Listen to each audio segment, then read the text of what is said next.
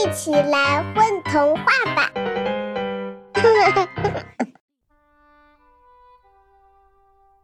春天的原野，田野里的红土还没被草色覆盖，蒲公英的灯盏就迫不及待亮了起来。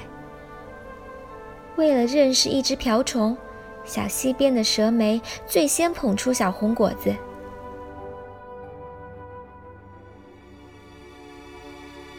柿子树睁开嫩绿的眼睛，怯生生地看着墙边的油桃花。它多美呀！真想一直看着它。可要是下雨了，我要不要闭上眼睛呢？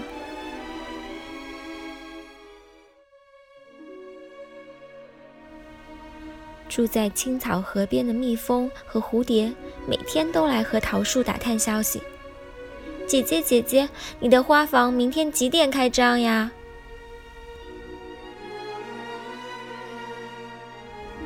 河里的青蛙打了个哈欠醒来，它刚刚做完一个长长的梦，才推开一点点窗户，春天的云朵和天空就一起涌了进来。听说南边的屋檐下又来了一窝燕子，柳树梢的风也想去问个好，呼呼地跑到檐边。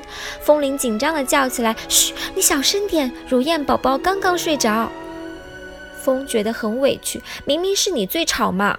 哼。